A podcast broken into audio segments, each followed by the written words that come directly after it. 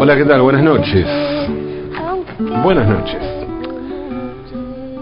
Me llaman mucho la atención los movimientos muy amplios que pueden contener bajo una misma identidad concepciones políticas e ideológicas ya no distintas, sino antagónicas. Esto sucede mucho con las religiones, desde el cristianismo al islam, pasando por el judaísmo, un montón de religiones, la mayoría creo yo. Ni hablar del catolicismo, para ser más específicos y más cercanos al credo que es mayoría en nuestro país. Alguien podrá decir que ser judío no es necesariamente una religión, que el asunto tiene más una identidad de pueblo, que la religión sirve como forma de contener a ese pueblo, pero que se puede ser judío sin ser creyente. Como sea, esa identidad es lo suficientemente flexible como para incluir visiones políticas e ideológicas totalmente antagónicas, como ocurre con el resto de las religiones. ¿sí? Claro que esto no es solo una cuestión vinculada a los credos. Hay identidades políticas o sociales que aceptan también variantes de las más inverosímiles. Ser judío es como ser peronista, nos contaba hace un tiempo el filósofo Emmanuel Tau, un estudioso de la cultura y del pensamiento judío. Y la definición resulta tan certera porque Manuel baja lo que puede resultarnos desconocido, que es ser judío, al fango de lo conocido, es decir, al peronismo. De esa manera el tema se nos aclara totalmente y nos queda claro porque como argentinos sabemos a qué se refiere con eso de ser como el peronismo. El peronismo tiene la enorme complejidad de ser una identidad política que no parece una identidad política. La famosa frase del personaje de Osvaldo Soriano, yo nunca me metí en política, yo siempre fui peronista, que Leonardo Fabio cita en boca de José María Gatica en su película Gatica del Mono, es reveladora en ese sentido. Soriano no era peronista, pero entendió el peronismo como casi nadie. Y por eso un peronista que entendió al peronismo como nadie, que interpretó y puso en escena poética toda su magia y todas sus contradicciones, un peronista infinito como Leonardo Fabio, hizo suya esa frase de Osvaldo Soriano. Parafraseando a Manuel Tau, bien podríamos decir que el feminismo es como el peronismo. Me refiero a todas las variantes, a todos los feminismos que existen, a todas las contradicciones que atraviesan a ese movimiento. Y aclaro, no por las dudas, Emanuel dice eso desde el punto de vista profundo, desde el estudio profundo de un tema, ¿no? Desde la pertenencia a un pueblo también. Yo en cambio digo esto desde una percepción personal, pero metiéndome en un quilombo. Y desde ya claro que no quiero, no me interesa andar definiendo límites del movimiento feminista. No solo porque no corresponde, porque no tengo ninguna clase de conocimiento ni de autoridad, sino porque, como dije antes, no me interesa. Si digo esto es porque sí estoy seguro de una cosa, que esta diversidad de formas de vivir el feminismo no es una cuestión actual, cuando el movimiento tomó una masividad única en la historia en todo el mundo. No sé si hay algún estudio hecho al respecto, alguna estadística, alguna encuesta, pero me da la impresión, ¿sí? Y estoy, insisto, guiándome por percepciones, me da la impresión de que nunca en la historia de la humanidad hubo tantas personas en el mundo que se definieran como feministas. El asunto era muy distinto en la década del 60. Sin embargo, ni siquiera entonces, cuando el feminismo no era ni remotamente tan masivo, a pesar de cierta explosión de, ese movimiento, ni siquiera entonces existía un feminismo, sino muchos feminismos. Y si no, Pregúntenle a Valerí Solanas. Valerí Jean Solanas nació en la ciudad de Bedmore, en New Jersey, el 9 de abril de 1936. Era hija, hija de Luis Solanas y de Dorothy Bondo, que conformaban una aparente familia normal de clase media estadounidense. Pero ustedes vieron cómo es la normalidad, ¿no? Bueno, esa normalidad, esa supuesta normalidad, para Valerí fue un infierno. El padre de Valerí, Luis Bondo, Luis Solana, perdón, abusó sexualmente de ella desde que era una bebé. Sí, demencial, atroz. Y aquel infierno obviamente iba a marcar para siempre la vida de Valerie. Y es obvio imaginar que es desde allí de donde surge el odio acérrimo hacia los hombres que ella iba a desarrollar en su obra como adulta. Ese infierno duró hasta 1940, cuando Valerie tenía seis años, seis años. Y su madre Dorothy decidió divorciarse del violador de la niña y mudarse a Washington. Allí las recibió su abuela, con quien compartieron nueve años de convivencia hasta el segundo matrimonio de Dorothy con Red Moran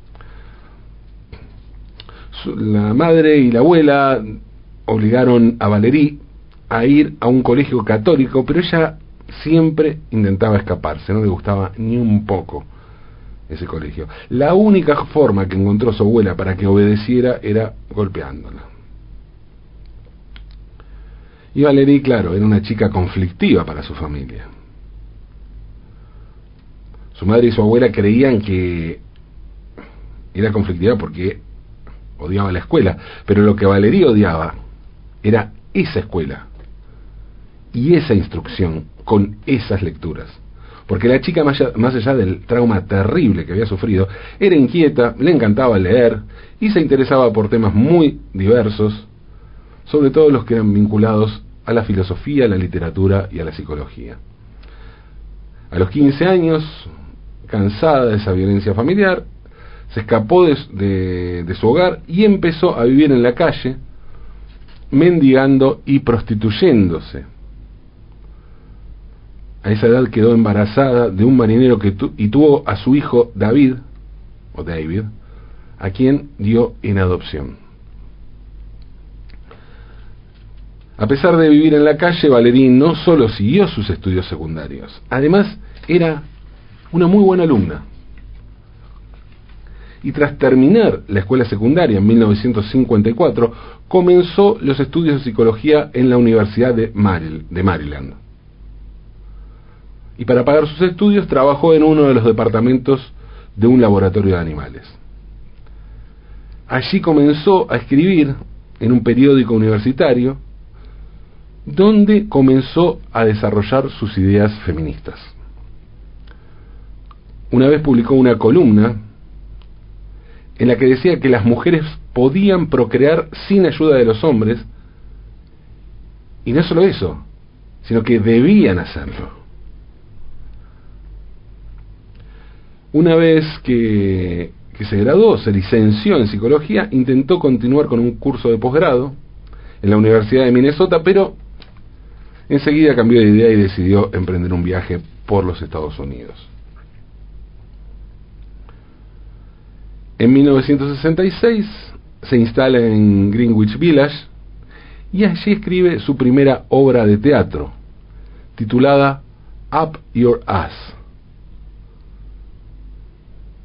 o que te den por culo, que te rompan el culo, algo así, en la que narra la vida de una prostituta que vive vagabundeando y odia a los hombres. Up Your Ass tiene dos versiones. La primera, en la que la mujer asesina al hombre, y la segunda, en la que una madre estrangula a su hijo.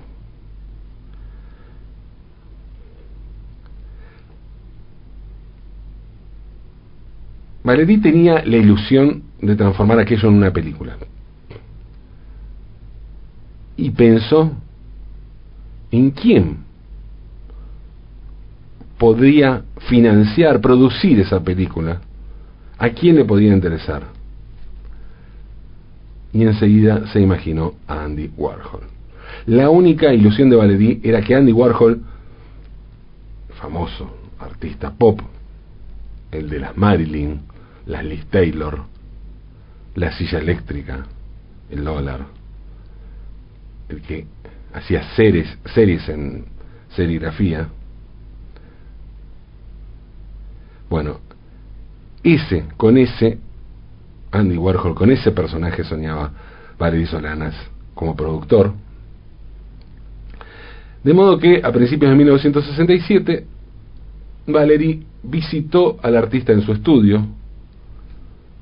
Ya Andy Warhol estaba en The Factory o la fábrica, que así se llamaba su estudio, y lo vio y le entregó una copia del manuscrito, porque tenía un manuscrito con el guion. Durante mm, el tiempo que Warhol tiene en su poder la obra, Valery Solanas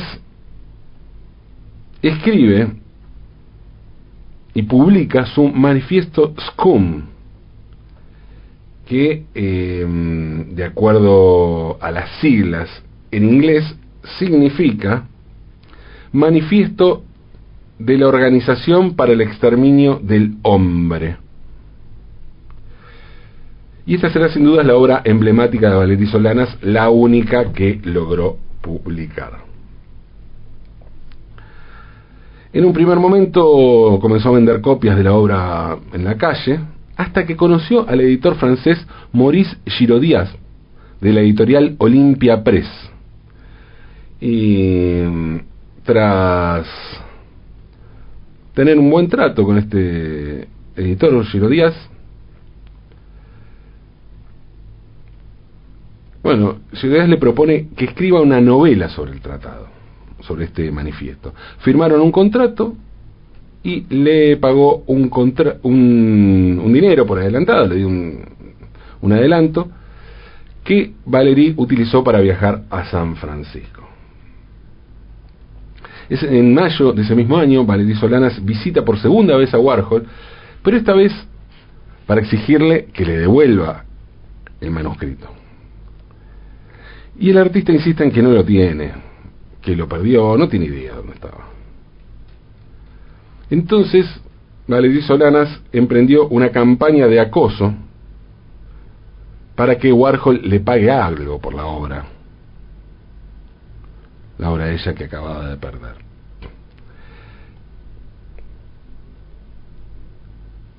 Y mm, Warhol entonces, como compensación, agarra y la contrata como actriz para un papel secundario en dos películas. Valerie está entusiasmada con el resultado y consigue que los medios de comunicación se fijen en ella. Un poco de difusión. Le vino bien como difusión el actuar en películas con, con Andy Warhol. En, pasar a ser parte del mundo Warhol, ¿no? Que ya es un artista consagrado en la escena estadounidense y neoyorquina sobre todo, ¿no? Em, pero, claro, pronto Valery Solanas empieza a decir en los medios también que Warhol y Giro Díaz se quieren aprovechar de sus escritos para no pagarle ni un centavo y que no lo va a permitir. Durante la primavera de 1968, Valery Solanas planeó el asesinato de quienes ya eran sus dos archienemigos, hasta el punto de pedir dinero a Paul Krasner, el editor del periódico The Realist, para poder llevar adelante su plan. ¿no? Una vez que reunió la cantidad de dinero suficiente, se compró una pistola, algo que, como sabemos, en los Estados Unidos es bastante sencillo. El 3 de junio de 1968 fue la fecha elegida por Valerie Solanas para cometer los dos homicidios. Primero se acercó al Hotel Chelsea, donde mm, se hospedaba Girolás. Pero el editor francés había salido de viaje durante varios días y zafó. Zafó por eso, ¿no? no estaba. Así que agarró y se fue hasta la Factory en busca de su segundo objetivo, que era Andy Warhol. Llegó al estudio de Warhol, pero el artista no había ido en todo el día. Uno de los socios de Warhol, Paul Morrissey, le insistió en que se marchara. Eh, tómatela, le dijo, che, Warhol no, no va a aparecer hoy, así que tómatela. Pero ella insistió y se quedó esperándolo. Digo, lo voy a esperar. Unas horas más tarde, cuando Valerie decide irse, se va y en el ascensor se cruza con Andy Warhol. Entonces lo acompañó a su despacho, mientras Paul Morrissey empezó a amenazarla con echarla de la oficina, pero justo hubo un llamado telefónico y eso distrajo la atención de Morrissey y Valerie Solanas aprovechó ese momento para sacar su pistola y disparar tres veces contra Andy Warhol. Los dos primeros tiros los falló y el tercero le dio en el pecho. Valerie volvió a disparar dos veces más a un crítico llamado Mario Amaya y después al representante de Warhol, Fred Hughes, al que intentó pegarle un tiro en la cabeza, pero justo el arma se trabó. Tras la disputa, eh, Hughes le dice que se vaya y ella obedece y se va. Warhol zafó de milagro. Horas más tarde, Valerie fue hasta la jefatura de policía de Times Square para entregarse voluntariamente. Muchos periodistas fueron a la comisaría tras enterarse del intento de asesinato de Andy Warhol. Y allí les dijo Valerí Solanas como justificación, tengo muchas razones, lean mi manifiesto, él les dirá quién soy, en lo que acaso sea una de las mejores defensas de una obra literaria por parte de un autor en toda la historia. ¿No? Aprovechar ese momento y decir, lean mi manifiesto. Un momento en que todas las cámaras estaban apuntando estaban mirando, observando a Valerie Solanas, ella aprovechó para promocionar su libro. Valerie se negó a que ningún abogado la represente, dijo que ella se bastaba sola, y su falta de arrepentimiento llevó al juez a enviarla al hospital psiquiátrico de Bellevue para hacerle un seguimiento. El 13 de junio de 1968, y tras un periodo de observación psiquiátrica, comenzó el juicio contra Valerie Solanas. Finalmente la representó una abogada feminista llamada Florence Kennedy, que a pesar de sus alegatos no consiguió que la pusieran en libertad. El juez insistió en que permanezca internada en el psiquiátrico y de los cargos de intento de homicidio, asalto y tenencia ilícita de armas, la declaran inhabilitada legalmente dos meses después. Valerie inicia una nueva vida en el hospital World Island, y coincidiendo con el proceso judicial, la editorial Olympia Press publica su manifiesto Scum, pero sin mencionar que su autora estuviese cobrando por ello. En él Solanas escribe cosas tales como lo siguiente. Nada concierne a las mujeres pero a las dotadas de una mente cívica, de sentido de la responsabilidad y de la búsqueda de emociones, les queda una, solo una posibilidad. Destruir el gobierno, eliminar el sistema monetario, instaurar, instaurar la automatización total y destruir al sexo masculino. La segunda sentencia le llega en junio de 1969 cuando la condenaron a tres años de prisión y aquí se incluía el año que había pasado en el hospital psiquiátrico, y dos años más tarde le conceden la libertad condicional. A partir de 1973 sus entradas y salidas de centros psiquiátricos fueron una constante en la vida de Valery Solanas, que no paraba de dar entrevistas y de hablar sobre el feminismo radical de sus obras. Desde entonces volvió a ir a la cárcel varias veces, se hizo adicta a las drogas y continuó prostituyéndose.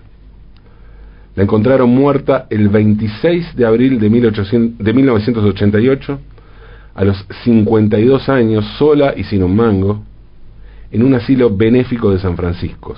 De San Francisco.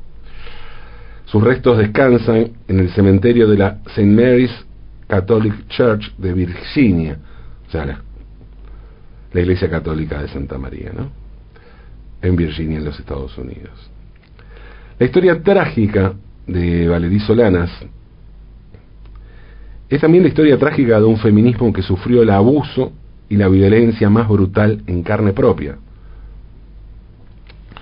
Esto no significa justificar los disparos contra Andy Warhol, que seguramente pagó con su desconsideración hacia Valerie por lo que ella tenía para decirle a su padre.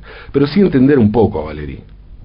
Y entender también que así como existen muchos feminismos, existen también muchas formas de ser artista.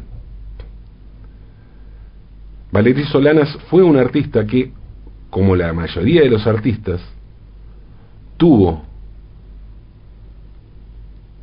algún tipo de roce con la locura. En su caso tal vez una relación bastante intensa. Pero poner en primer plano la locura significaría repetir uno de los dos tópicos con, que, con los que se ha perseguido históricamente las mujeres, brujería y locura. El manifiesto Scum de Valerí Solanas es una obra valiosa, un documento que interpela a una época y que nos marca los límites de un ismo que entonces habitaba en los márgenes y hoy se ubica en el centro de la escena como es el feminismo. Y en todo caso siempre es bueno que antes de disparar, inclusive para cometer un crimen brutal, alguien al menos se tome el trabajo de darle un marco teórico a su, accionar, nada menos que con un manifiesto. Manifestemos que no hay nada más utópico e inalcanzable que la pureza de unismo. continuemos con la tarea infinita de seguir escribiendo nuestro manifiesto, aunque es de noche.